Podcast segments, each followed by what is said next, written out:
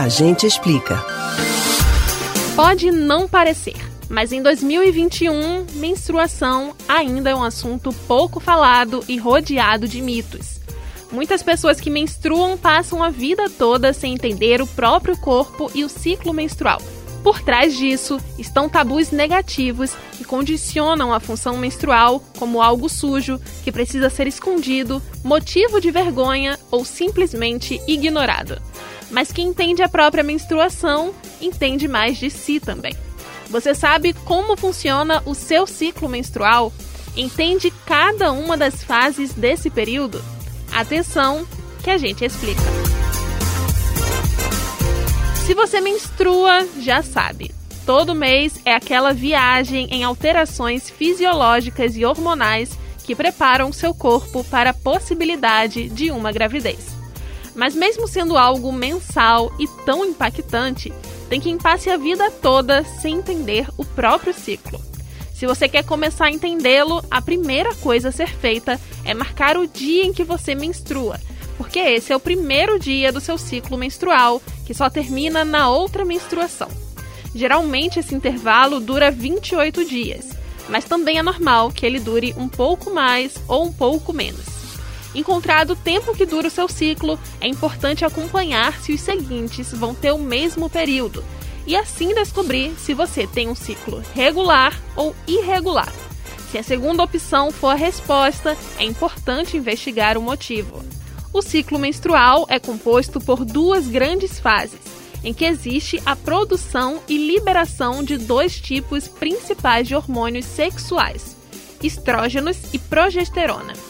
Durante estas fases são muito comuns alterações no estado de humor, no apetite e na libido. Essas fases recebem o nome de folicular e lútea, mas vamos por partes. Na primeira fase, a folicular, o corpo vai começar a partir do primeiro dia da menstruação a preparar os seus óvulos. Esse período costuma levar entre 5 a 12 dias. O cérebro aumenta a produção do hormônio folículo estimulante, que leva os ovários a amadurecer os seus óvulos. Na segunda fase, a ovulatória, os níveis de estrogênio continuam aumentando e levam o corpo a produzir o hormônio luteinizante, que é responsável por selecionar o óvulo mais maduro e fazer ele sair do ovário. Esse momento é o da ovulação, que costuma ocorrer ali por volta do 14º dia do ciclo.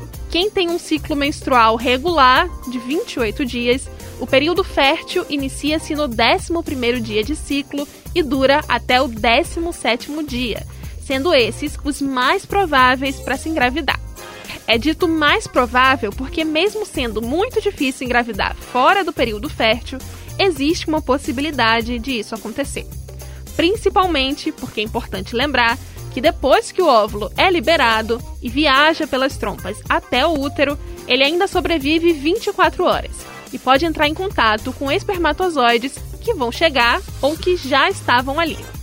Isso porque os espermatozoides podem durar até 5 dias dentro do corpo, Logo, se a mulher tiver tido relações sexuais sem proteção até 5 dias antes de ovular, ainda pode engravidar.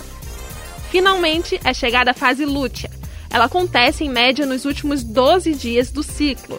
Durante esse tempo, o folículo deixado pelo óvulo dentro do ovário começa a produzir progesterona em maior quantidade para continuar preparando o revestimento do útero para o caso de uma possível gravidez.